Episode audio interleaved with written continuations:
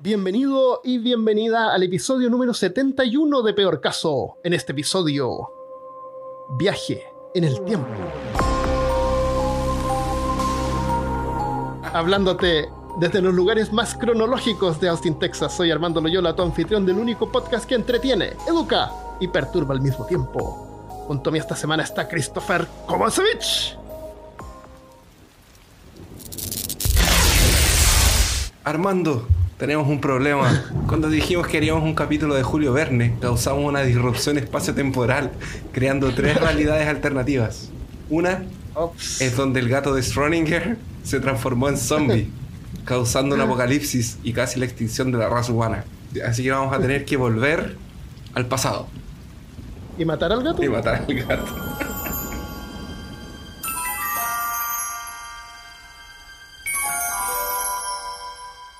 Entonces, hoy día vamos a hablar sobre viaje en el tiempo, viaje temporal, el tiempo, qué es lo que es el tiempo, se puede viajar adelante, hacia atrás en el tiempo.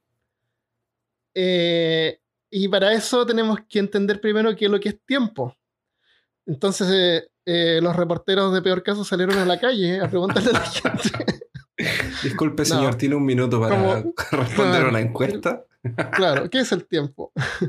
En realidad no tenemos reporteros a salir a la calle, así que usamos nuestro grupo de Facebook, que ya tiene 300, así que bienvenido a todos los que se han unido Oh, a nuestro grupo de. Facebook. Y, y estas son algunas de las respuestas. Maco Cano Agostino dice, ¿es una unidad de medida? Con un signo de pregunta entre paréntesis. Sí. Eh, bueno, la unidad de medida del tiempo es el segundo, ¿no es cierto? Pero el tiempo no es una unidad de medida, per se. Eh, Luis Fernando Yáñez Durán dice, el, el inevitable segador de todo. El tiempo es aquello que solo transitamos de ida, pero nunca de regreso. El que al final de nuestros días vendrá a cobrarnos la cuenta. El tiempo y todas las historias de viaje en el tiempo están siempre relacionadas como con el final, con la muerte, con el destino. sí. Así que en parte sí, tiene razón. Eus Ruiz Chapa dice que la unidad relativa que junto con el espacio son curvadas por los objetos con masa. Tiene, tiene razón, vamos a explicar después qué es lo que significa eso. Sí, porque yo no entendí nada. Eh, Enari Betancourt dice un concepto para validar, para validar el paso de los acontecimientos. María Fernanda María- Medina dijo, un concepto relativo. Lo podemos ver como una unidad de medida que nos permite ordenar los eventos en pasado, presente y futuro. Así como la gramática, maldita gramática. Hablar de tiempo-espacio ya toma un matiz completamente distinto, donde inciden más factores y depende de la velocidad y gravedad cambiante para su percepción. Jaja, no sé explicar. No, está bien, tiene, tiene razón. Vamos a también tratar de explicar más o menos qué es lo que significa eso. Llano González Polanco dice, el tiempo es un concepto que usamos como una forma de medir los hechos, situaciones y circunstancias que pasan a través de nuestra vida y nuestro universo. Todos tenemos una manera diferente de verlo, percibirlo y usarlo. Pero algo, por algo se dice que el tiempo es efímero. ¿Por qué se dice que el tiempo es efímero? No sé, ¿por qué efímero? Es que no Porque sé, porque él dijo ¿Qué aquí, por algo se dice que el tiempo es efímero. No, ¿Pero por qué? porque es lo que escribieron de memoria. No, no pensaron mucho en Sí, yo, creo que están todos tratando de, de ser muy, muy científicos y muy, muy filosóficos. Demasiado filosóficos. Eh, y por último, Daniel Fragoso dice una unidad de medida, eh, que, lo puse también para unirlo con lo que dijo. em, ¿Quién dijo lo del segundo? Bueno, como sea. Todos tienen razón en parte, yo creo que sí, y nadie es dueño de la verdad, pero el tiempo es el tiempo, o sea, no puede ser algo tan misterioso que cada uno puede venir con, con una definición diferente, ¿no es cierto? Entonces, ¿qué es lo que es el tiempo? ¿Qué, qué es lo que ¿Qué no es el tiempo? ¿Qué es lo que, qué es lo que no es el tiempo? Eh, varios pensamos que el tiempo es personal, lo que percibimos, el día y la noche, el tiempo que pasa. Eh, el tiempo está medido en segundos. Y un segundo, originalmente, es la cantidad, eh, es la división de 24 horas que tiene el día al dar un giro en sí mismo. La Tierra, en sí misma. Ah, el gato, espérate. Fu- Fuiste a matar el gato. Entonces la Tierra... La tie- Fui a matar, sacar al gato. el gato que no, espera, ¿el gato quiere salir o quiere entrar? Si es que está afuera, quiere entrar. Si es que está adentro, quiere salir. Esa es la naturaleza de los gatos. El, ah, entonces el día tiene 24 horas. Si tú divides esas 24 horas en 60, eh, tienes la cantidad de minutos que tiene el día. Y si lo divides en 60 de nuevo, tienes la cantidad de segundos que tiene el día, que son 86.400 segundos por día. Eso es lo que, la cantidad de segundos por día. Entonces, cuando fabricaron los primeros relojes, tenían que usar la máquina, o esos relojes con un péndulo, tenían que ajustarlo para que diera un tic eh, Oh. 86.400 veces al día. O sea, en algún momento de la eso, historia, alguien o un grupo de personas se tuvieron que juntar y contar ese. Realmente tuvieron que hacerlo porque era mecánico. El- el- la maquinaria que tenían los relojes era mecánica. Ahora usan relojes que tienen eh, una, un, fragmento de, de- de cuarzo, que es piezoeléctrico. Significa que cuando tú le pasas electricidad, vibra en una frecuencia que, que te da 60 Hz y con eso se puede ajustar la maquinaria. Ah. Pero antiguamente no tenían eso. No tenían eso, era, era me- Calcular. totalmente mecánico, así que Oh. tenían que calcular la cantidad de segundos. ¿Sí?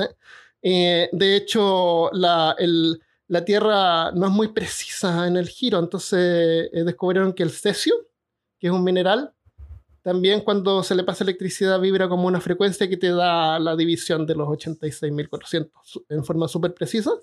Y eso es lo que usan los relojes atómicos. Fragmentos de cesio 133. Y ahora, hoy en día, hay otras maneras también de Sí. contar el tiempo, pero lo contamos en segundos, ¿no es cierto? Entonces, ¿qué es lo que pasaría si es que, y es la rotación de la Tierra? Imagínate que la Tierra se detiene y no nos salimos volando ni nada. Por alguna razón se Porque es detiene plana. Porque es plana ya. No es claro, obvio. Entonces ya, no salimos volando al espacio, ¿no es cierto? Cierto. Y no se mueve más. O sea, la hora que es ahora va a seguir siendo, no, la sombra no se va a mover. Y, no va a y parar. el, tiempo, el tiempo va a seguir pasando. La Tierra no se está moviendo. Pero tú en una hora más te va a dar sueño y te vas a ir a dormir, vas a tener que comer, nosotros nos seguimos moviendo, ¿no es cierto? Cierto. Las plantas que estén en el lado que esté de noche se van a morir y las plantas que estén en el lado de día, ah, no sé qué les pasaría, a lo mejor se morirían también, porque las plantas neces- necesitan a lo mejor ese siglo o no necesariamente. De día y noche. ¿Qué pasa? Entonces- No, parece que no, porque sé que se puede tener plantas con luz todo el rato y las plantas... Sí, no pues lo- los que son invernaderos, esta gente que, que usa Ah, psicosomáticos, psico- que usa sustancias psicosomáticas, Están todo el día. todo el día con la luz prendida. De hecho, en eh, el, el sur de España, si tú miras en el mapa al sur de España, en el océano, Medi- en el mar Mediterráneo, vas a ver un montón de cosas blancas que son como unas casitas. Son invernaderos, pero gigante, una área, un área gigante cubierta con invernadero que originalmente era un desierto. Todos esos invernaderos producen tomates. Y, eso, y ese lugar produce tomates como para toda Europa eh, y como tres o cuatro cosechas al año. Escaleta. Entonces, claro, tienen que tenerlo prendido todo el rato, yo creo. Y producen, claro. Entonces producen lo que se produciría eh, en un año cuatro veces. Más encima en un área desértica. Así que yo creo, yo creo que eso es un, un logro para los No, genial. Bueno. Oye, eso no tiene que ver con tiempo, pero sí en realidad tiene que ver con tiempo. Entonces sabes que el segundo se mide con tiempo. Si, el, si la Tierra se detiene, el, un reloj de sol va a dejar de funcionar. Ujú. Pero el tiempo sigue pasando para nosotros. Va a seguir pasando, igual. Entonces al final es que es la forma en que el espacio se organiza para no chocar con sí mismo. Es lo que dice Neil deGrasse Tyson con Micho Kaku.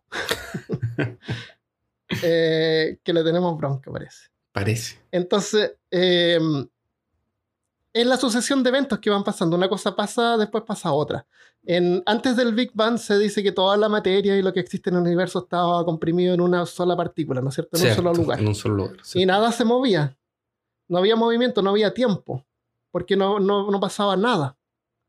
Mm, No había tiempo como para comparar un evento que ocurriera. no Ah, había eventos, sí. entonces no había nada así como un antes y un después que tú puedes comparar un, un ritmo, ¿no es cierto? Porque el tiempo al final que nosotros lo medimos como en ritmo. Sea un segundo, dependiendo de la rotación de la Tierra, es un ritmo. ¿No es cierto? La- la- la- las estaciones del año son ritmos. Los segundos son ritmos, 60 segundos un minuto, tienes 15 minutos de, de break, son, son 15 minutos, todo un es ritmo. Em, entonces, em, pero como sabemos y como escuchamos a nuestros eh, eh, peor caso escuchas del grupo de Facebook, el tiempo es relativo. Vamos a ver después por qué. Pero antes vamos a comentar algunas películas. Qué mal el segue ahí. Que no. Pero antes de comentar películas, tenemos que entender cuáles son las qué paradojas. forma de cambiar Sí, sí, tema. sí. Sí, no, no te ningún. No, no. Horrible. Eh, espérate. Eh, entonces ya. Ya, eh, no, pero ya creo mejor ahora. ya, ya. Entonces, eh, veamos, veamos cómo se trata el viaje temporal en algunas películas, pero para poder entenderlo mejor, veamos cuáles son las paradojas del viaje temporal. Bien. Una, una paradoja, primero, es una afirmación a una. es una afirmación o proposición absurda o contradictoria que es posible decirla o explicarla, pero no es posible en la práctica, ¿no es cierto? Así como, por ejemplo, decir un, un soltero casado. La definición de soltero es una persona que no está casada, ¿no es cierto? Sí. Entonces yo puedo decir un soltero casado, pero eso no tiene ningún sentido. Es una falacia lógica, una falla en la lógica. ¿no es cierto? Se contradice. No puede haber un soltero casado.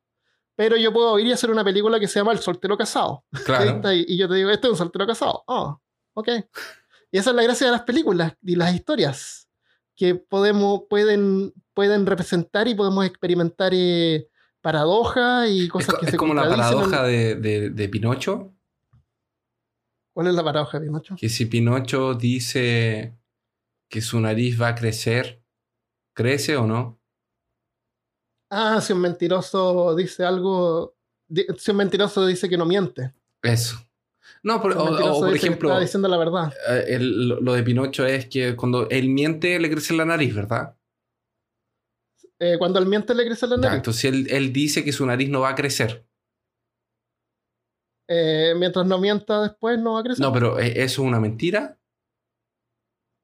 Eh, depende de lo que él tenga de considerando después. Por eso, pues esa, esa si, va- si- si él, Eh. si él quiere mentir, si él no va a mentir más, es verdad. Pero depende de él. Si alguien. si- eh, eh, mira, eso de, la, de esta cosa de, la, de las tres puertas, de los tres guardianes. Ah, de- sí. que que- hay, hay uno uno. que siempre miente. siempre Tú sabes que él siempre va a decir lo contrario. Hay uno que a veces miente. Y hay uno que siempre dice la verdad. Y tú les puedes hacer dos preguntas a cualquiera de los tres para poder saber ¿Cuál es la puerta? eh, cuál es la puerta que te, que te lleva a, la- al- a salir o a la vida o a no morir. No me acuerdo cuál es la respuesta, pero hay dos preguntas que son como negación, doble negación con el otro. Y si él dijera que yo, que tú dijeras que pensara, es súper complicado. Eh, después, entonces tenemos la paradoja ontológica, que es un, un ítem o un objeto que existe en un loop. Por ejemplo, en Terminator, al final, eh, Terminator es destruido y los científicos encuentran restos de la tecnología del T-800, la mano, ¿te acuerdas? Sí, la mano la primera y de película. ahí, y gracias a eso, ellos crean el T-800. O sea, en otras palabras, si, si él no hubiera venido al pasado, nunca hubieran descubierto cómo hacerlos en el futuro. No, y de hecho tenía que ir porque tenía que mandar al, al Kyle Reese, que iba a ser el papá del John Connor. Si él, Claro, si- entonces su existencia es- se deriva gracias a, a que ellos viajaron. siempre viajaron.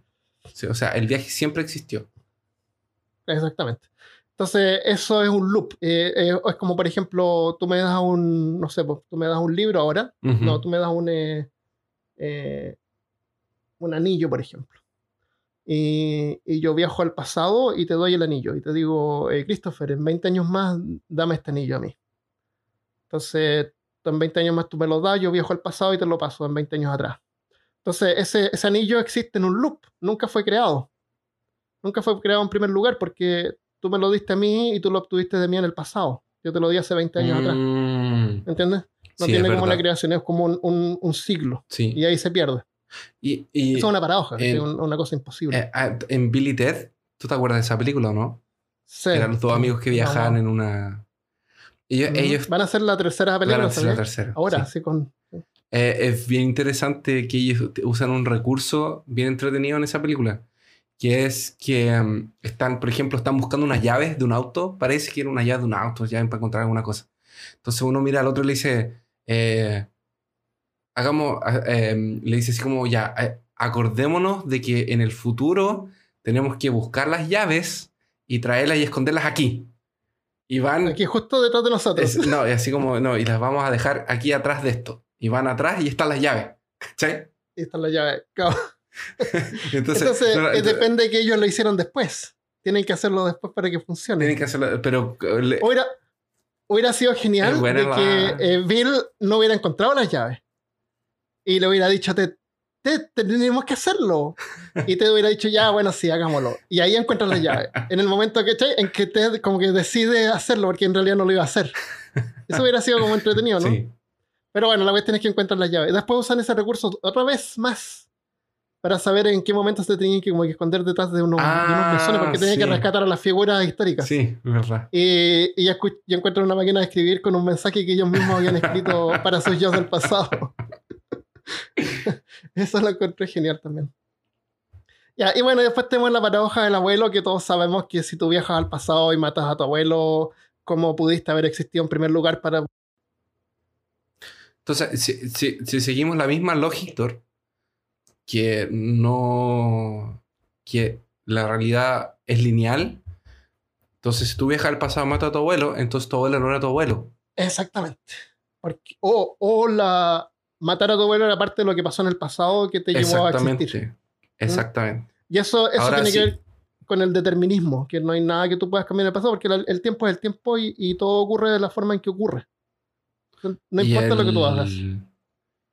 Y la otra opción es que funcione como en Volver al Futuro, que Mm. tú volviste al pasado y lo cambiaste.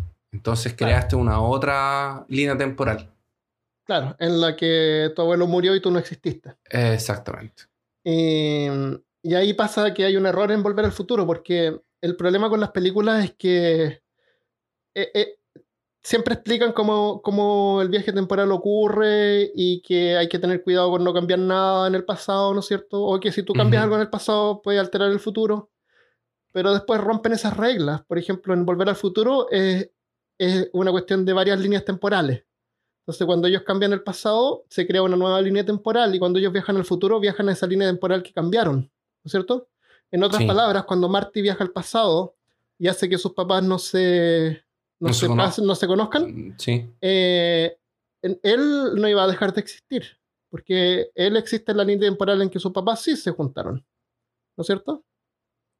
El, el su yo de esa línea temporal va a dejar de existir. ¿Cachai? Ah, sí te entiendo, sí te entiendo. Entonces, sí. él no tenía sentido de que él y sus hermanos empezaran a desaparecer de la fotografía. No deberían porque- haber nunca desaparecido porque o sea, esa fotografía es de su línea temporal. El, el argumento de la, de la película es que el, eh, s- se crea una segunda línea temporal, pero como no es la original, o sea, como no es la que, como es la, la otra que era la original, entre comillas, empieza a desaparecer. Entonces, por eso tienen que hacerlo antes de que desaparezcan. También se podrían haber ido y También podrían regresar a haber su línea temporal. O a lo mejor podrían haberlo explicado con que ellos quedan ligados a otra línea diferente. Y por eso es que desaparece. Es que ellos no van cambiando de espacio. Es que ese es el cuento, porque No, no van cambiando de, de dimensiones, van, de van dimensión, cambiando de que, tiempo. que, nomás. que Rick y Morty, ellos cambian de dimensión.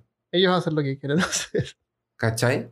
Es Sí. distinto, po, porque en Rick Morty la máquina cambia de dimensión, no cambia de... de- De tiempo. Ellos no van para adelante ah, para atrás no, en el tiempo. Claro, sí, correcto. Ellos cambian de, de línea temporal. Cam- cambia de línea temporal. Ya. Y. eh, Está bien. Y lo otro es que no tienen por qué desaparecer de a poco, pero eso ya es como para darle más drama. Sí, es para darle drama, pero si no es muy, muy fome.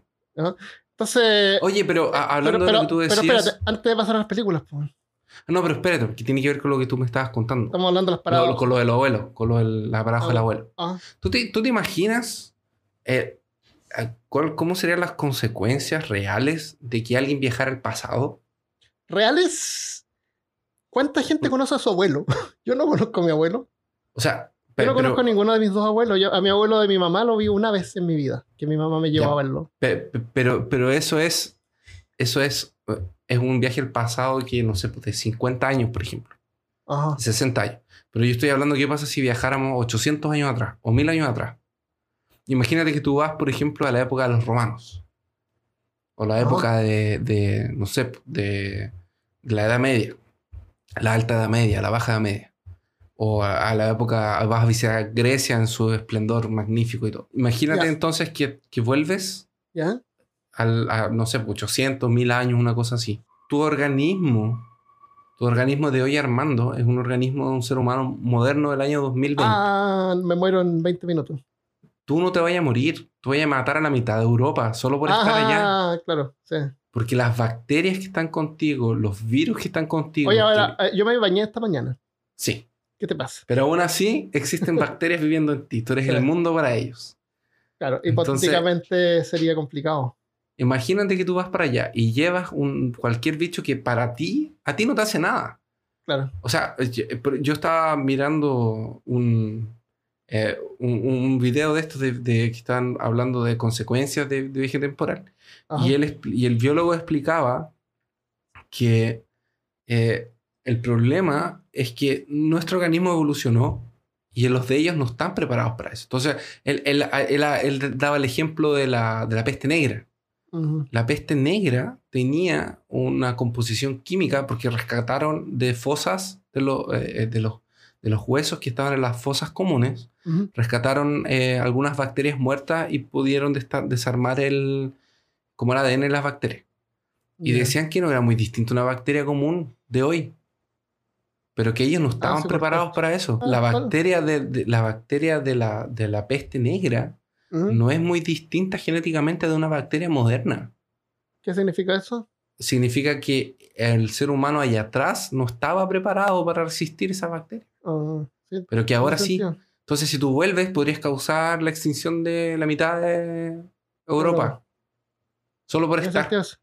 Solo por volver. Bueno, hay, hay varias cosas que en realidad científicamente, esos son como, como ejercicios mentales, ¿no es cierto? Sí, Todo eso, es hipotético, porque en realidad tú viajas al pasado, tu cuerpo viaja al pasado, eh, el lugar donde tú apareces hay aire y hay cosas, ¿no es cierto? No es un espacio vacío. Se- ¿Qué es lo que pasa con esa materia que está ahí? Se intercambia en el futuro. Entonces, hay un montón de cosas técnicas que como que no- nunca van a calzar, porque es Ujú. imposible. Pero, pero para fantasear y como ejercicio mental eh, es un buen punto tenerlo, considerar eso, de que tú viajas al pasado y a lo mejor hay bacterias que te podrían afectar a ti que tú no estás preparado. Exactamente. Ah, y lo otro que hay que mencionar es cuando llegaron los españoles a América, eh, un montón de, de nativos se murieron porque trajeron un montón de enfermedades Se morían con- por gripe. por gripe. El, ya, para las paradojas, la última paradoja, el efecto mariposa. Te voy a contar ¿Como la una película? cosa. ¿Cuál película? ¿En la película El- Efecto Mariposa? El efecto mariposa. Te voy a contar una cosa que te va a dejar así como ojoneado. Ya, el efecto mariposa ¿De, no existe. ¿De dónde crees tú que aparece ese término efecto mariposa? Ah, no. ¿Tú crees no, que algún científico por ahí, un filósofo, como No, que lo no escribió un saber. libro por ahí? No, no quiero saber. No quiero saber. No me cuentes. Te voy a contar igual porque es tu destino saberlo. es, una, es una película chica, una, un corto de mil- de do- del 2005 que se llama El sonido del trueno. En ese Ujú. corto el- había una empresa que se llamaba Time Safari Incorporated, que la gente rica podía viajar al pasado y matar un tiranosaurio. Que ellos calculaban en forma súper precisa que se iba a morir de todos modos, entonces no importaba que lo mataran. Pero con la única condición de que los que viajaban al pasado no tenían que tocar nada. De hecho, cuando viajan al pasado se abre el portal y se abre y sale como un camino por donde ellos podían como caminar sobre la tierra, ni siquiera podían tocar el suelo. Tenían que ir por el camino, por la ruta que se formaba, como una especie de agua, así y matar al dinosaurio. Lo único que podían hacer era eso, matar al dinosaurio. Pero un tipo, había una mariposa molestando y la pisa. Y de ahí, de esa película del 2005. Ah, y bueno, y cuando vuelven al pasado está todo patas para arriba, patas arriba y tienen que regresar a tratar de arreglarlo. Claro, y y descubren que que todo ocurrió gracias a ese tipo que mató una mariposa. Una mariposa. Porque a lo mejor una mitad- un animal que se le iba a comer no se la comió y de ahí empezó todo a, a desenvolverse de modo que el futuro se destruyó. Ah. Y de esa película aparece, sale el término el efecto mariposa. No, no. No, no es ningún no, filósofo, un científico no. que lo estipuló en un paper o en un libro así bien escrito, bien pensado, no. No, Es una película. O sea, si el, si el director o el que escribió esa historia hubiera dicho ya pisó una hormiga, lo llamaríamos el, El efecto, efecto hormiga. no. ¿No tiene nada que ver con, con eso que sale en la, en la introducción de la película del efecto mariposa? Que dice que el aleteo de una mariposa en no eso, eso parece que lo tomaron en la teoría del caos, lo toman como un ejemplo. Ya. De, del- a lo mejor hay que investigar más, pero por lo que yo vi y me decepcioné también de ver de que todo esto salía de una, de una chiquitilla sin ningún, Oh. eh, ningún eh, trasfondo científico o filosófico al menos. Es como la gente que pierde. Es como el. ¿Te, te acuerdas cuando grabamos el, el episodio del paso de Diatlov?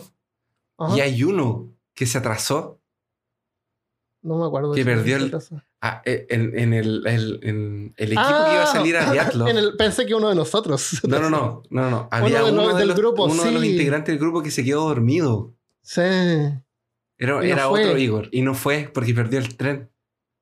Claro, y para él en ese momento fue lo peor que le hubiera lo pasado en la vida porque es la oportunidad de ir a la expedición. Y Sí. gracias a eso eh, se volvió famoso porque pudo contar la historia. Y, el, O, o pa- o al y- principio de la historia. y había otro que eh, se enfermó en el camino también. Pues se tuvo que La enfermedad devolver. del camino se devolvió, claro. Y la enfermedad es lo peor que también que le pudo haber pasado Es en ese momento. Y debe haber aguantado hasta el último. Entonces, claro, por muy mal las cosas que pasen, aunque se muera gente que es muy cercana y llamada para nosotros, es- Eh. podemos decir que es algo lamentable para ese momento en el tiempo, pero para el futuro las cosas pueden cambiar. ¿Quién sabe? Ah, está esa cuestión de nosotros no destino sabemos de final qué- también. nosotros, nosotros no sabemos de qué nosotros somos responsables de las cosas que pasan. ¿Quién sabe algo que tú hiciste cuando chico? Gracias a algo que tú hiciste, el Internet existe hoy en día. ¿Quién sabe? Puede ser. ¿Tú sabes eso de, lo, de las 11... ¿cómo, se- cómo se llama? Bueno, no tiene sentido, pero eso de que... De los 11 niveles, que cualquier persona que tú conoces está como a, a cierta cantidad de Es niveles de haber, conocido, de haber conocido a alguien más, a cualquier persona en el mundo. Eso se supone, se supone que es una es la se supone que tú no estás más lejos de seis personas de otra en el mundo. Que hayan, claro, Entonces- que tú conozcas. Entonces, por ejemplo, Eh. si yo quisiera llegar a Donald Trump, por ejemplo, yo conozco a, por ejemplo, no sé, a, a, a, a Michelle. Michelle conoce, tiene su papá, que su papá era de la, Fuerza Aérea, de ahí que conoce un Claro, capitán, que conoce a no sé quién, que Claro, conoce a no sé de- quién, que conoce exacto. a Donald Trump. Entonces, esa es como la de cualquier persona en el mundo. Qué triste Sí. eso. Sí. Te- Estar ligado con Donald Trump de alguna manera. Eh, antes de pasar a las películas, tiempo en religiones. Este episodio va a quedar eh, épico, de largo. Y, y el tiempo es dinero, bueno. Tampoco. El tiempo es dinero. ¿Es, es No. el tiempo dinero? Time is money. En, la- en las religiones, por lo que puedo encontrar, fue a Cronos, que es el dios griego del tiempo, responsable por la progresión de las estaciones y la inevitable mortalidad de las personas. Fue el primer Cronos. dios en existir, incluso antes de Zeus. Después está en el cristianismo, eh, me costó encontrar, pero en Génesis 1.1 dice que Dios primero creó la tierra y el cielo. Y con eso podría querer decir que creó así como la tierra girando y el día y la noche. Sí, dice que crea. Dice que crea la tierra, el cielo, los astros, el sol y la luna. Ya, entonces con eso ya te da paso como a las temporadas, Y- al, ciclo del día y la noche. Y, y de hecho, entre. De hecho, está separado los siete días de la creación. Entonces, hace ah, algo verdad, sí, y, claro. hace algo y dice, Cada y día, pasó sí. el primer día. y Espera que pase la que gire la tierra. eso. Ya. Y después en budismo tenemos la rueda Dharma, que en realidad es como un ciclo de la resurrección, que dice que todos estamos como predestinados a, a nacer, enfermarnos, hacernos viejos, morir, Y después volvemos a nacer, volvemos a crecer, nos volvemos a enfermar, nos volvemos a ser viejos y nos volvemos a morir y ese ciclo se repite todo el tiempo. Entonces lo que buscan lo- los budistas es como salir, romper ese ciclo y salir de la, del ciclo de la vida, de la rueda Dharma y poder alcanzar el nirvana. Que ya no vas a resucitar nunca más, a, a volver a hacerte viejo y a volver a enfermarte y a volver a morir. Eso es básicamente budismo. En 30 segundos, en peor caso. punto com. Y, y después, Christopher, ¿sabéis que encontré un- una información, pero a ver, estaba buscando es de esto dudosa y el link estaba... Es, es que mira, el link estaba, estaba roto, no lo encontré, pero la dirección era como bien extraña, entonces la busqué en esta página Máquina del Tiempo donde uno puede buscar como páginas cuando estaban como atrás. sí. Y por el 2005 existía esta página y después por alguna razón la quitaron.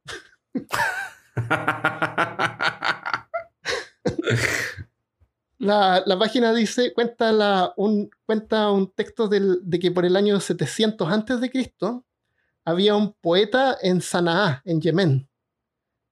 Y, y un antiguo escrito revela que visitó, supuestamente, supuestamente, no, tú sabes cómo son esas cosas, hermano. unas ruinas en Babilonia y unos subterráneos secretos en Memphis, que es una ciudad en Egipto.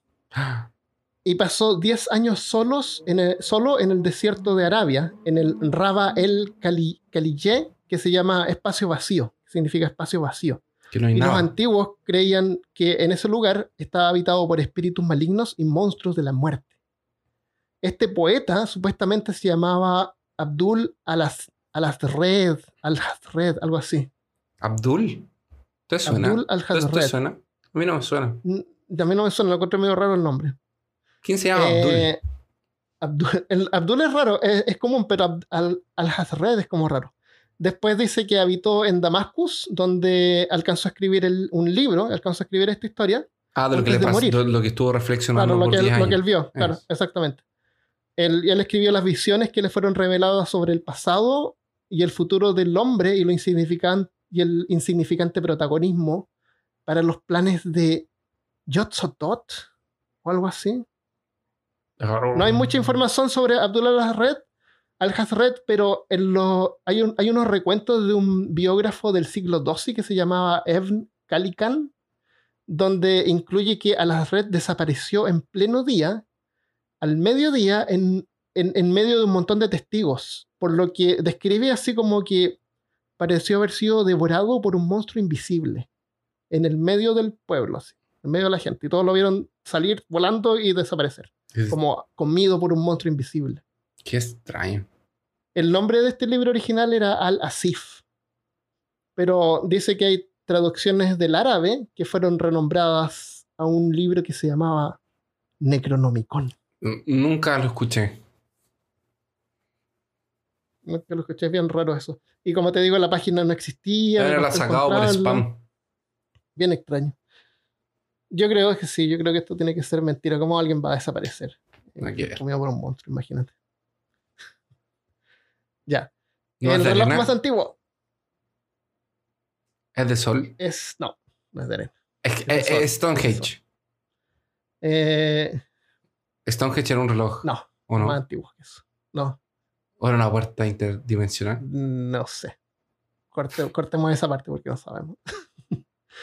eh, 5.500 años atrás, en Egipto, el- un triángulo que se llama Gnomon eh, proyectaba una sombra en, en un área que estaba con, cuatro, con 12 líneas, separada en 12 líneas, que durante el día hacía que la sombra del sol pasara y lo usaban para saber cuál era su jornada de trabajo. Qué triste. Oh, lo... O sea, sabían cuando ya llegaba a la, a la- a la octava línea se podían ir a la casa.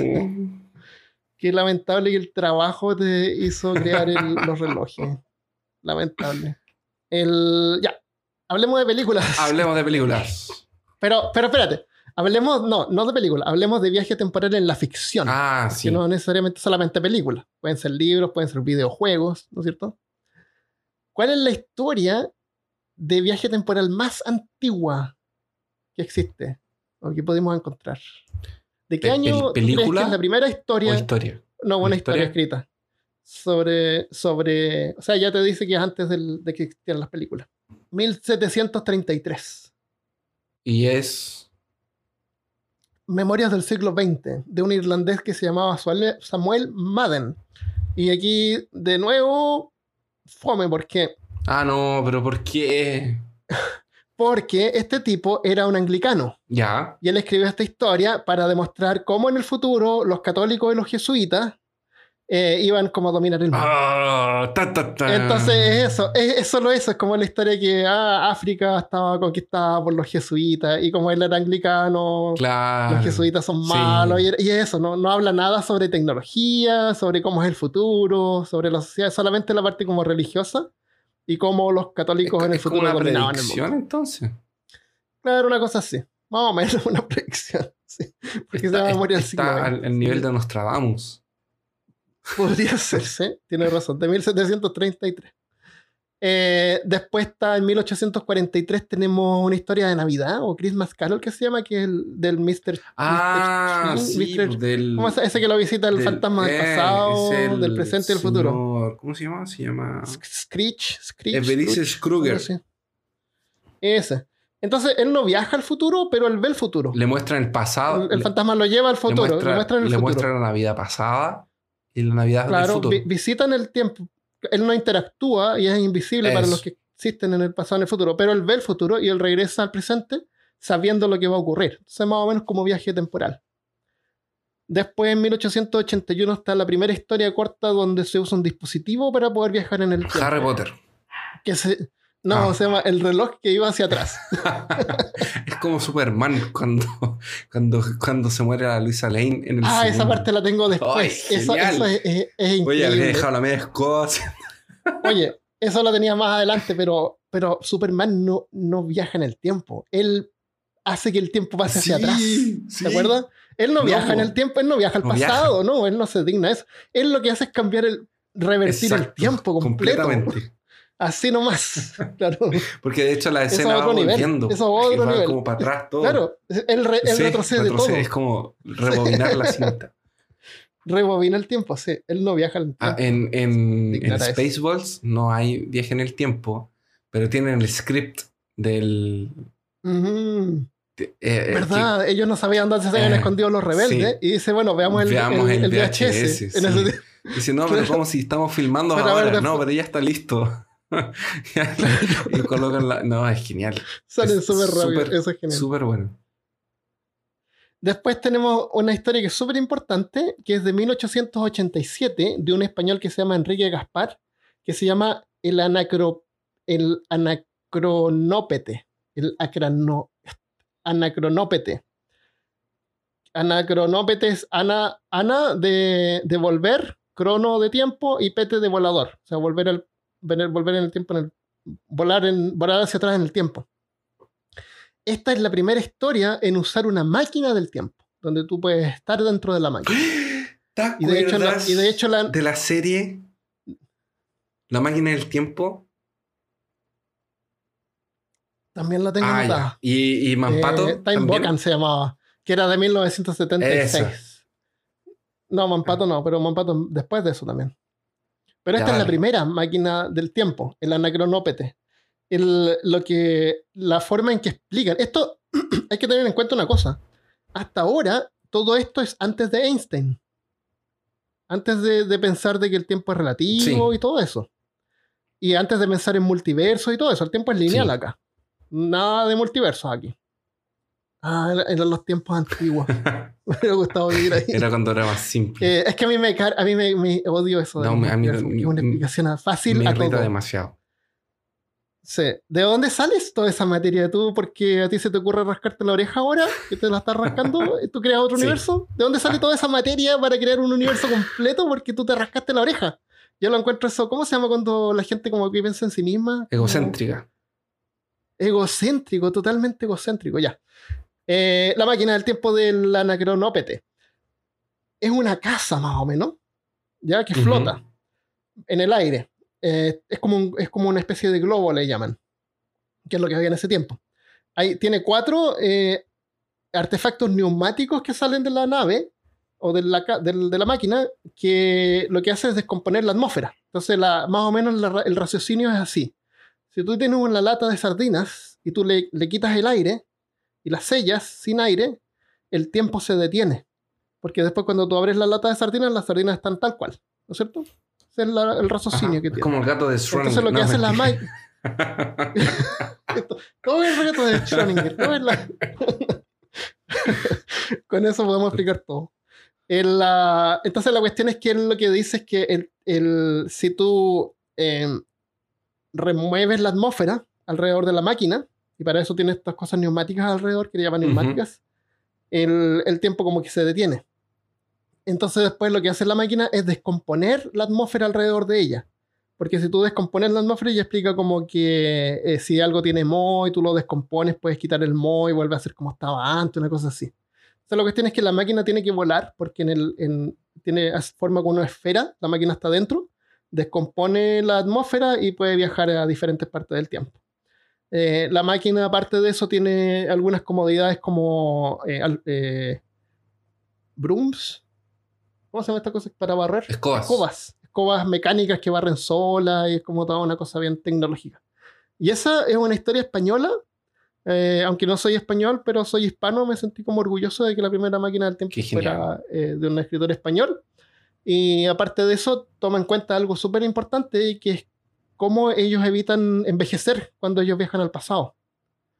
Y, lo, toman, lo tienen en cuenta y el científico de la historia crea un líquido que, eh, que hace que ellos no envejezcan, no, no rejuvenezcan cuando viajan al pasado para mantenerse tal cual. Ah, ya, ok, sí. Con eso lo, justifican para no, para no cambiar. Claro, mantiene su edad tal cual como es. Y eso, eso es la anacronópete. Eh, la historia la encontré en español en PDF, así que la vamos a poner también el... eh, hay unos links en la página de peorcaso.com donde tú puedes ir y, y leer esta historia. Y en el capítulo 3 está explicada toda esta parte y es como bien entretenido. Esto es de Qué 1887. genial. Eh, leer como la- el raciocinio que tenía la gente, la Sí. percepción. A, a mí nunca se me ese- hubiese ocurrido que las personas iban a rejuvenecer cuando viajaran el tiempo. Ay, lo- el, eh, Enrique Gaspar en El 1887 Estado lo, lo pensó. Es una buena perspectiva. Yo no Sí, lo había pensado así. Sí. Eh, la historia está hecha para hacer una zarzuela, que es una especie como de obra teatral que está mezclada Ah, con sí. canciones y diálogos, entonces como media rara, no es como una novela Como plana, Broadway. entonces media rara, pero claro, pero vale la pena leer por lo menos el, el capítulo 3. Eh, y de ahí tenemos, y todavía estamos antes de Einstein, 1985, con la máquina del tiempo de H.G. Wells, que es la historia que todos conocemos, donde el tiempo no solamente es lineal, sino que es de- determinístico, porque él viaja al pasado para salvar a su novia, que murió, ¿no es cierto? Pero cada vez que él viaja al pasado, trata de salvar a su novia, pero su novia se muere, de otra igual, forma. ¿te acuerdas? Se muere, pero igual se muere porque estaba Sí. destinada a morirse. Entonces, al final ya filo y se va al futuro. Sí. a ver qué pasó después. Y, es súper entretenida, por lo menos la película yo la vi y me gustó harto. La película está súper bien lograda. Me gusta, sí, los efectos son buenos y te hace pensar. Pero me gusta también que es lineal, no nada aquí de multiverso. Sí, también me gusta eso. Ni, ni Y, gatos en- y en el caja, futuro están los Morlocks. los Morlocks sí, y todo eso. Eh, sí. Eh, y de ahí, en 1800, no, 1976, está Time Bokan, que era la animación japonesa que se llamaba La máquina del Sí. tiempo. Que el abuelo de los niños había fabricado la máquina, pero el abuelo se perdió, entonces los niños tenían que viajar diferentes partes del tiempo, tiempo po, buscando a su abuelo. y- no, Se ¿y perdió en el ¿Sabes cuál es el final? Esto es del 76. ¿Sabes cuál es el final de la. Cuando nosotros éramos chicos lo veíamos. ¿Cuál es el final de esa. de esa serie? Supongo que, no sé, encuentran al abuelo. El abuelo está en el baño. De la máquina. No, del, del laboratorio. ¿Ah, en serio? ¿Y ¿Eso qué- era? pero ¿qué pasa? Cada vez que ellos viajan al pasado o al futuro, cuando ellos vuelven en el tiempo, vuelven al mismo momento en el que salieron la primera vez. Ah, ya, ya. Entonces sí. el abuelo siempre está en el baño. Qué estúpido. ¿Cachai? Sí, es muy Es como, es como el final de la, de la niña es- que busca la flor de los siete de- colores. De, ese color que estaba atrás en el La- patio. estaba en su patio. Pero Ah, ¿cachai? eh, qué, qué genial. el- la sí. Yo lo encontré genial. El... Y bueno, está- están los villanos con la... Trataban de buscar al, Era- una- unas gemas o algo que, que Sí, le trataban de robar la de tecnología. Sí. Y el, Era- y el- era buena. un escarabajo. Era una, la Era, un máquina del tiempo. era una máquina del tiempo. sí. Que Y de ahí, eh, dos años después, aparece Superman que él no se digna a viajar en el tiempo, sino que simplemente Lo rebobina. eh, él decide que lo rebobina. sí. Y lo rebobina, la, la lógica de la película es que él lo que hace es eh, empezar a volar a- a- en contra del sentido de la Tierra, cosa que la Tierra empieza como se detiene y después empieza a girar hacia atrás. Lo suficiente. Entonces el, el tiempo pasa porque la Tierra gira hacia adelante, la hace girar hacia atrás, el tiempo pasa hacia atrás. ¿Tú- Esa es la lógica de la ¿Tú película. puedes imaginar las catástrofes Sí, al momento de tener o de cambiar la velocidad de- un poco, de- nada más. de empezar a girar la Tierra De, hacia de atrás? detener la Tierra, sí, no, sería. o sea, ya el hecho de empezar a detener la Tierra, ¿te imaginas la, Claro, al momento en que cambia un poquito nomás la velocidad, ya es, es- es- es el fin de la humanidad. Sí, Hicieron partir por de la todo, mitad de la todo. Tierra. O sea, Maldito es Superman. Pero, pero esa es la gracia de las películas, que podemos fantasear Sí. y, y hacerlo. No importa, además de Superman. Aparte. El, el problema que tienen este, este tipo de cosas es que después en cada película, en cada historia en el futuro, está eso, así como que ya, pero él puede viajar al pasado, porque no lo hace? Entonces como que te echa a perder después historias futuras. Ah, sí. Si es que tú lo como que tiras toda la parrilla de una. Eh, de ahí en el 86 tenemos a Dragon Ball. ¿Quieres hablar tú eso? De la habitación del tiempo. Ah, que en Dragon Ball Z. Es que, bueno. en- Lo usan no, varias veces esa sí, habitación lo- del tiempo. sí. En, el- en donde está Kamisama. eh, después del templo. Después de la dios. torre del, del- del gato Karin. Está Kamisama, que es la mitad No de hablemos más de, ga- de gato. Ya, ahí. Y allá arriba, eh, Kamisama tiene, un, tiene la, la habitación del tiempo. Que Una un casita. día son un año adentro. Claro. Entonces Goku entra para entrenar allá. Y, y la habitación del tiempo no tiene nada. Sería, genial poder entrar ahí a preparar el podcast. Claro. Prepararíamos una. Me- la media producción todos los días, Pero- un episodio pa- nuevo. Pero una cosa interesante es que el tiempo adentro pasa.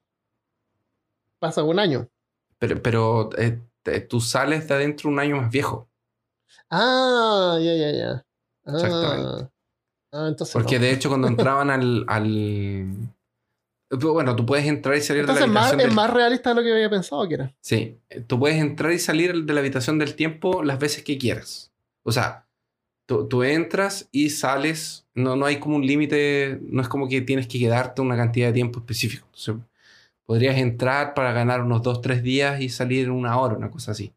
Ya.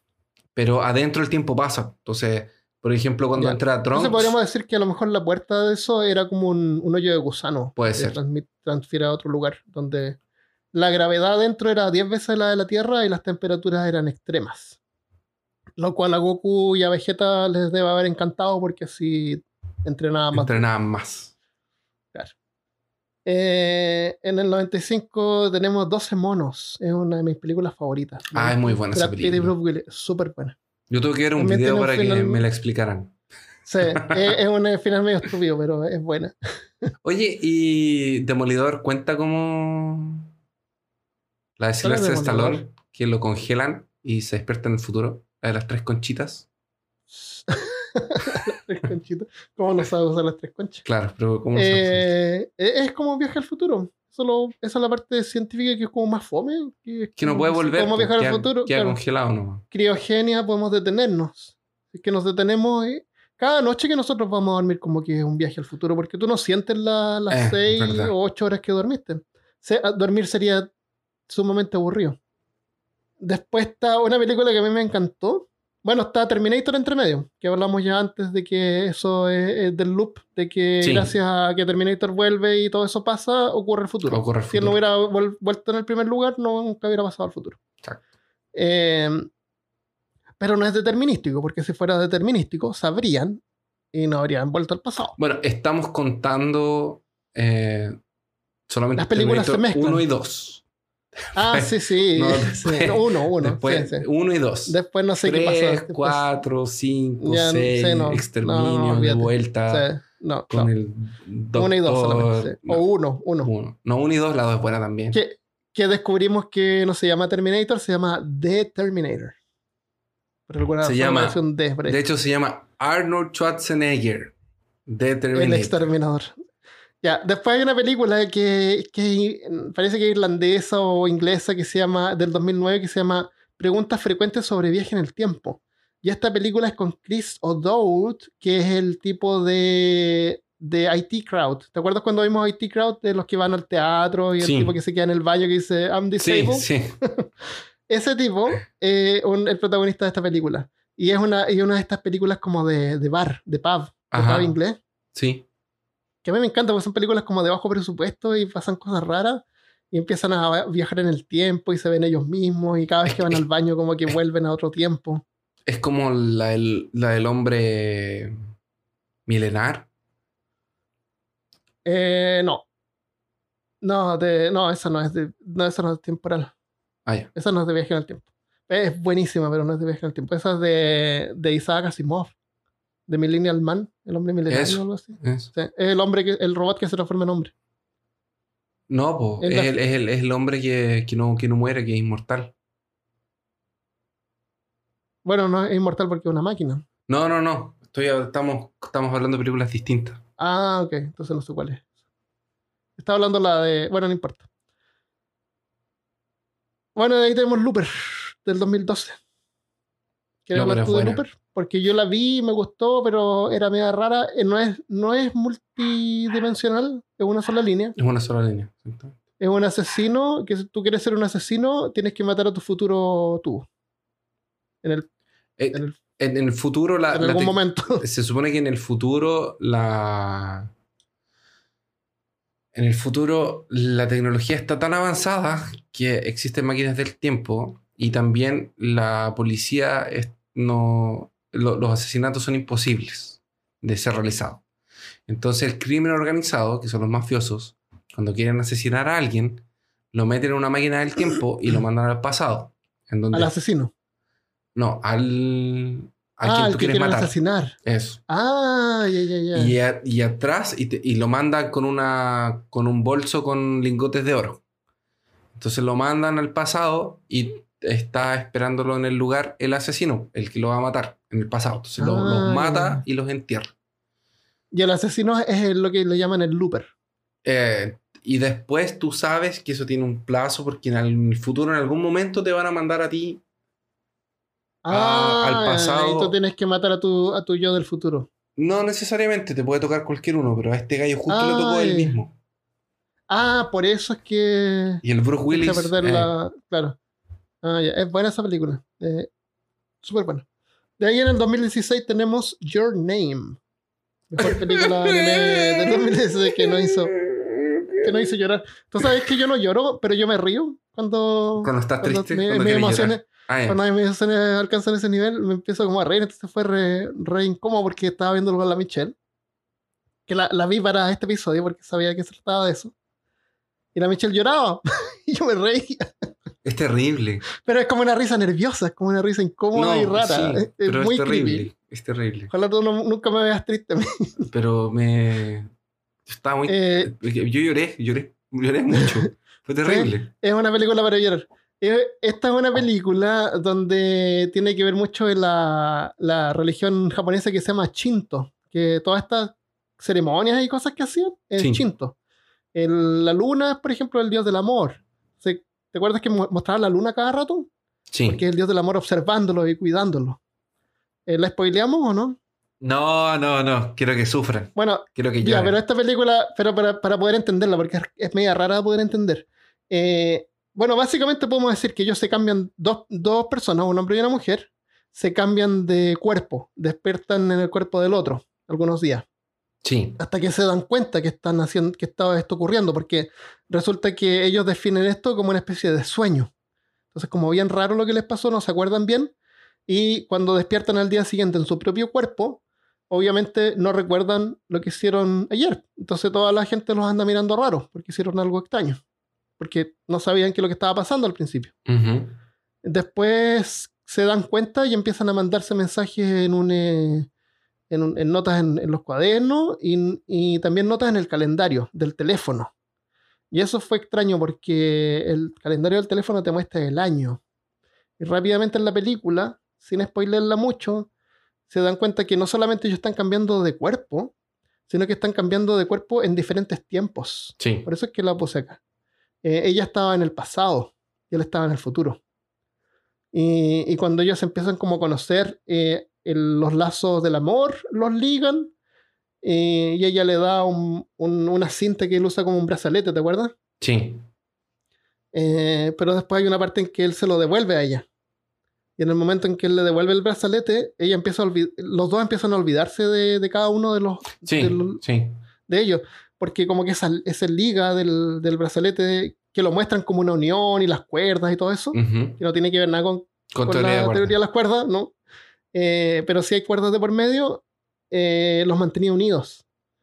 Entonces, gracias a que él no escribió su nombre en la mano de ella, sino que escribió Te amo, la luna los protegió y protegió esas memorias que los ayuda Es terrible, Armando, para, detente, detente. Me voy a llorar. No me quiero acordar. No, detente. Es buena, se llama Your Name y está. En Netflix. La vi en Amazon. Está en Netflix No está también. en Netflix, no, no está en Netflix. Por lo menos acá no está. No, aquí está en, en Latinoamérica está. Ah, yo no, no la, yo la tuve que, que arrendar. Está en español y en inglés. Ya, esas son películas de viaje temporal normales. ¿Quieres agregar alguna más? ¿Tienes alguna más que quieras agregar? Es que Eh, viajan al, viajan al pasado y es una sola línea de tiempo y lo que ellos hacen puede cambiar el futuro y punto. Simple. eso. Simple y llano. Ya. Después están los loops, como el Día de la Marmota. Y como la muñeca rusa también, que una serie en Netflix. También. El Día de la Marmota. ¿Cómo se llama el protagonista de la liga del el cazafantasma? Sí. Bueno, él despierta todas las mañanas y vive el mismo día. Cada día que pasa, él aprende lo que quiera, aprende de acuerdo a lo que él experimenta durante el día y lo que tiene que hacer es buscar como que lo que tiene que hacer bien para poder escapar del loop, del ciclo. Y era al final ser una buena persona. Es bien cliché, pero es súper entretenida y. Es muy buena. Sí. De hecho, porque el De- Bill, Billy Murray es muy. Bill Moore, Bill Moore, el cazafantasma. Él es muy, muy divertido. Es demasiado irónico. Es, es un sarcasmo en vida. ¿Te acuerdas de Source Code? Era un tipo que veía un asesinato o algo que ocurría en un tren y el tren chocaba. Y él al final descubren que él, él se estaba muriendo. ¿Te acuerdas? Que lo muest- ¿No viste esa película a lo mejor? No, no la vi. No, parece que yo me estoy confundiendo con otra. Ya, Source Code es una, una película con Jane Gille, Gyllenhaal, que es el tipo de Donnie Darko. Sí. que también tiene que ver más o menos, pero es mega rara, por decirlo menos. Eh, él, él lo que hace es visitar su memoria todo el rato para poder tratar de, como de descubrir más detalles de lo que pasó. Te parece que quién fue el que puso una Ah, no, bomba en el tren o algo así. Esta de aquí, Armando, es, es así. Es un atentado en un Sí, tren, en el y, tren, y el tren va a explotar. Pero ya pasó. Entonces, ¿qué hacen? ¿Qué pasó? Este personaje vuelve a revivir las memorias una y otra vez Correcto. para poder descubrir más detalles. más detalles y ver quién fue el que Claro. hizo el tren explotar. Exactamente. El problema es que son las memorias. Entonces no puede cambiar el resultado final. No puede cambiar, y pero se- puede fijarse en diferentes Y cosas. se puede de- diferentes cosas. Entonces se enamora de la niña. Hay todo un drama. Claro. En- No, no interactúa tampoco mucho con el pasado, en Eh, su memoria. Exactamente. Entonces no puede cambiar nada. Claro. Entonces el, el- como que el problema de él en la película, de su personaje, es que no puede aceptar que no puede cambiar las cosas. Eh, 2016, Doctor Strange, de Marvel. Eh, hay una parte donde él captura a Dormammu haciéndolo unirse a él en un loop, ¿te Sí. acuerdas? Y Dormammu, atrapándolo en un I'm loop here to temporal. bargain. Eso, y lo, y lo atrapa en un loop temporal. Y el Dormammu lo, lo mata de 5 mil Lo millones. mata, pero no importa, porque, el- Vuelve, claro, porque sí. a él no le importa porque va a volver y, va, y lo repite. Y, y parece, no sé cómo sale del, del loop él y deja a Dormammu atrapado en el loop. Ah, pero de alguna manera lo no logra. Eh, del 2014, esto es antes. eh, Age of Tomorrow con Tom Cruise. Es buena esa película. Age of Tomorrow es la que tú dices que estaba basada en un cómics es una. en un manga. Es un. Es un manga. Él viaja una, él vive una batalla y no me acuerdo qué es lo que tenía que descubrir. O él. Parece que era, era involuntario que él vivía Sí, esta batalla todo el tiempo. El, el- ¿Qué le pasa? El, el- la Tierra está siendo atacada por unos bichos. Y estos bichos tienen una. Obviamente tienen una colmena, un cerebro, todo. Y existen unos bichos que pueden viajar en el tiempo y que De pueden volver. Entonces, el- la Tierra está siendo Tom invadida en Edge of Tomorrow y el Tom Cruise muere de una forma específica. En, Ah, en donde sí, inte- sí. tiene una interacción con una muerte de uno de los de, de estos seres que atacan la Tierra. Y empieza, cada vez que él se muere, se despierta al otro día en el, en el En mismo una base. en la base Pero militar. no, él, él despierta en una base, en el futuro, en el pasado. en el pasado. Él Y ahí no va a la guerra. Mm. Él despierta en la guerra, de alguna manera. Lo que pasa Él es que despierta cuando están atacando. no, lo- eh, antes. Él va al- a la batalla esa. Él va a la días. batalla todos los días. Es la misma batalla todos los Ah, días. ok, ok. Y se da cuenta de que hay una mujer. Que le había pasado lo también le mismo. pasó lo mismo. Exactamente. Claro, y, y se empiezan como a mirar raro, así como que, Sí. ¿tú también? Y claro, y ahí trabajan para aprovechar ese día para descubrir y derrotar a los, a Exactamente. los invasores. parece. Después está del 2016 Miss Peregrine, la casa de los chicos peculiares de Miss Peregrine, que era una- un asilo como de, orf- de un orfanato que tenía una bomba flotando encima. Y resulta que todos los días ellos tenían que volver al pasado porque la, la, ellos vivían como en un segundo, parece, estaba como detenido en el tiempo. Porque si el tiempo pasara, la bomba cae y explota. Entonces, lo que hizo Miss Peregrine era detener el tiempo. Detuvo el tiempo en esa, en esa zona, entonces lo detuvo y, y pasa como un segundo cada día. Entonces, todos los días tienen que ir a hacer una cosa para poder regresar en el tiempo y hacer que la bomba no caiga. Ah, aparte de eso, la película es media mediocre. Y después, el 2017, una película que está en, Ne- en Netflix que se llama Naked, que se llama Desnudo, que es un tipo que despierta el día de su matrimonio, cuando se iba a casar, despierta desnudo en un elevador. Es una película cómica, bien entretenida. No, Liviana y, y media Ah, mediocre hay, también. hay una que también es parecida que es de, una, de un asesinato.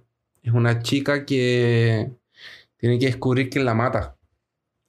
Porque todos los días un- la, la- la Ah. matan y despierta al mismo al día, al comienzo del día y tiene que empezar a descubrir quién es el asesino. Entonces, todas estas películas son loops, son como ciclos que el protagonista no viaja al pasado, sino que Vuelve. despierta en el pasado. Ah. Claro, es su yo mismo. No, no hay como que ah, él se encuentra con su yo del pasado. Sí. no.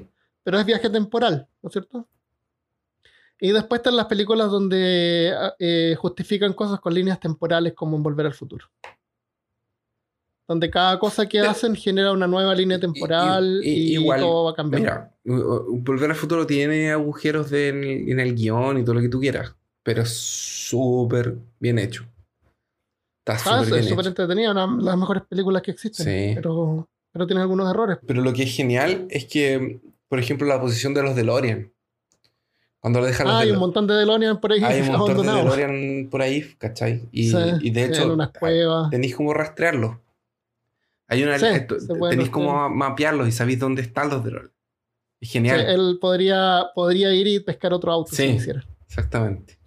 Eso pasa también. Eh, ¿Quieres hablar algo más de Volver al Futuro? Todos la hemos visto y sabemos de No. qué se trata. Así que. Esa es del, del 85, esa película. Eh, y después en el 2004 Es tenemos 85, Primer. cacha, 85, tiene 33 años. Sí. En, el, en el 2004 tenemos Primer, que está catalogada como una de las mejores películas de ciencia ficción vi. viaje temporal. Voy a tener que ver. Es una película bien complicada de entender, pero si tú ves las líneas temporales del guion, no es tan complicada. Eh, eh, lo que, la forma en que ellos tienen para poder viajar en el tiempo eh, es, es una película de súper bajo presupuesto, muy bajo presupuesto. Son como dos amigos que grabaron la película, más o menos. Eh, está súper bien hecha. Ellos cuando hablan así como de física y todo eso, no, no, lo, no lo hacen simple de entender.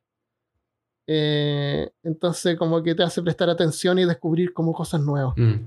La cuestión es que ellos descubren cómo viajar en el tiempo y lo hacen de la siguiente manera.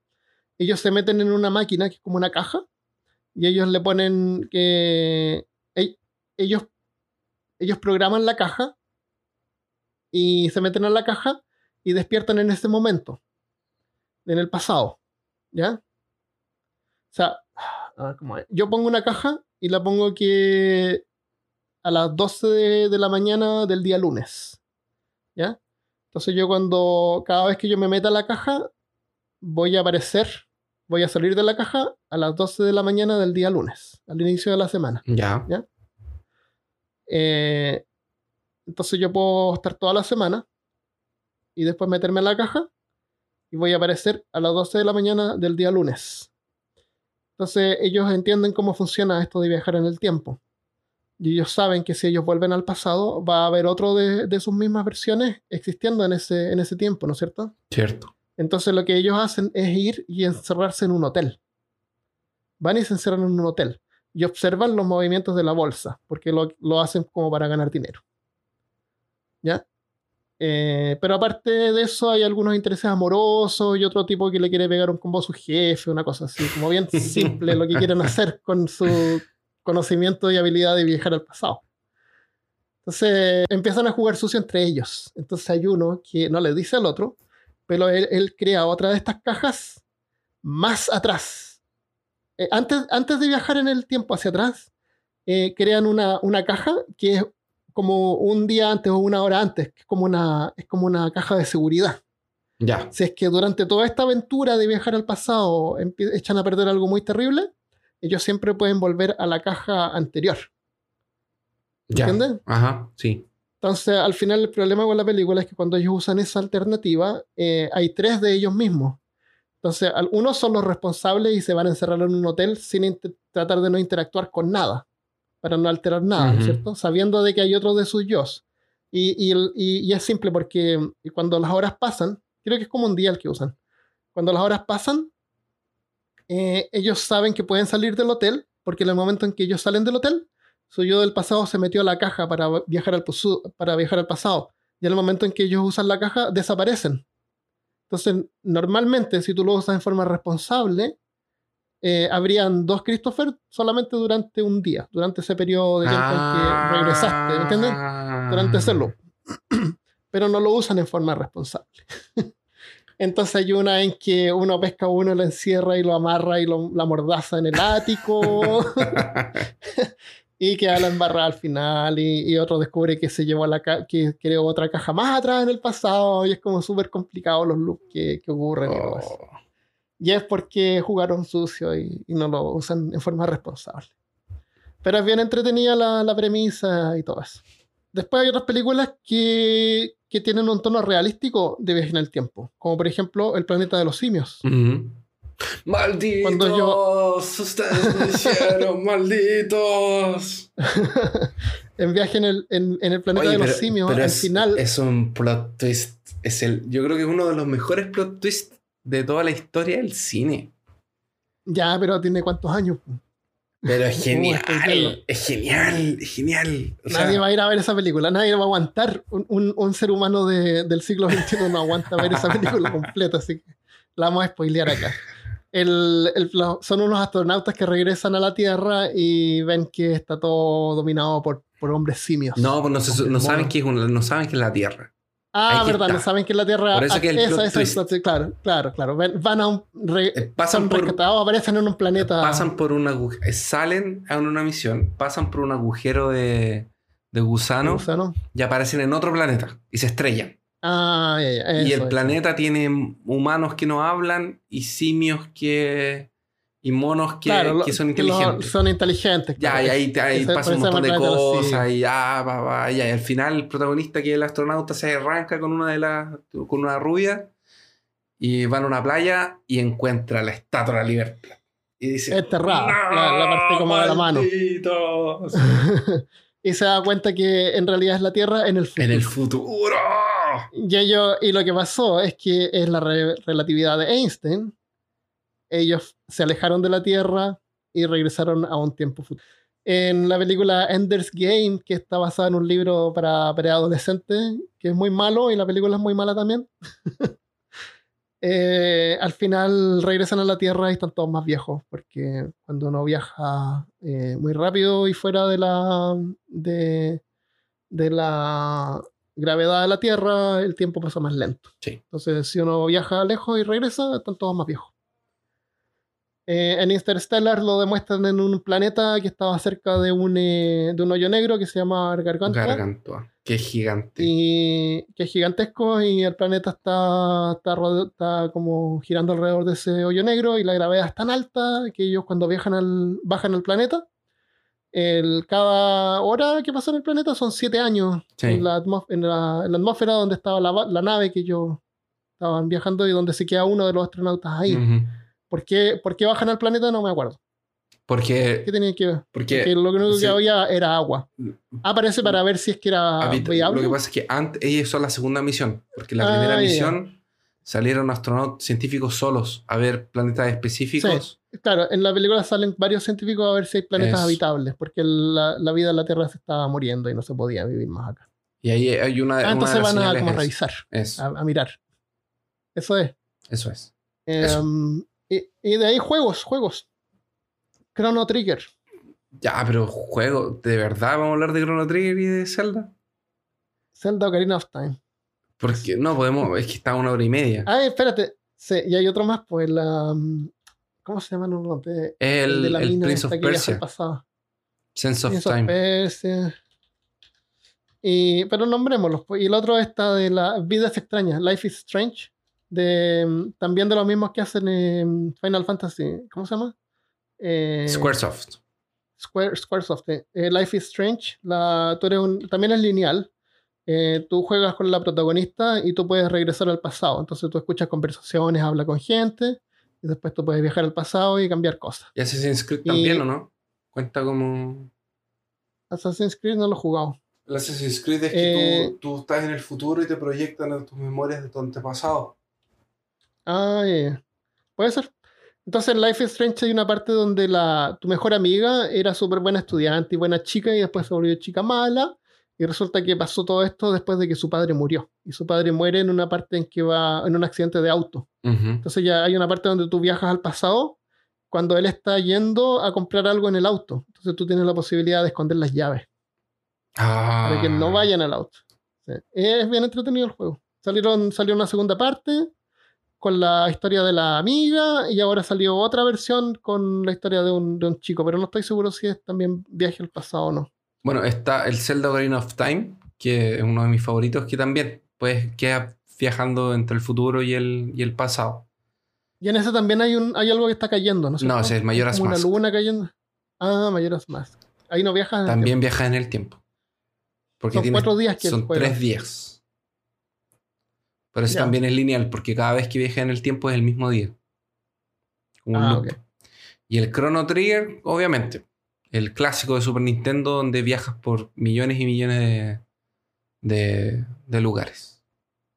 Chrono Trigger, eh, para viajar al pasado había que ir al futuro, al final del tiempo, y de ahí tú puedes elegir otra, otra Sí, misión, como en otro tiempo, hasta que fabrican una nave donde pueden viajar a cualquier parte. sí, es genial. Nunca lo he jugado, pero se ve interesante y con la gráfica que tiene no creo que lo jugaría, pero... No, pero la gráfica es súper buena. Es buena. Es muy buena la Eh. gráfica. De hecho, hay una versión para PlayStation 1 que tiene cortes hechos por Akira Toriyama. Que son Ah, del sí, estilo Dragon Ball. Por el mismo de ¿Eh? Dragon Ball, sí. Sí, bueno. Ya, pues, mira, tenemos una segunda parte sobre la parte científica de esto, Einstein y todo eso, pero lo vamos a dejar para después porque este episodio está quedando demasiado, demasiado largo. Dejémoslo hasta aquí entonces. Dejémoslo hasta aquí. eh, los saludos los dejamos para la próxima semana Sí, porque leímos los comentarios de la página. Sí, y eso cuenta está bien. saludos. cuenta, cuenta. Saludos para todos. Ya.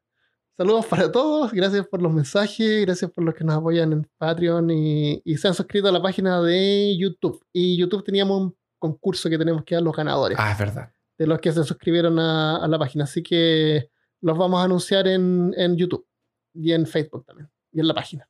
Excelente. Cuando los revisemos también en un tiempo futuro. Pero para ustedes es pasado porque están escuchando esto. después. Exactamente. Ya, nos vemos entonces la próxima vez. Chao amigos.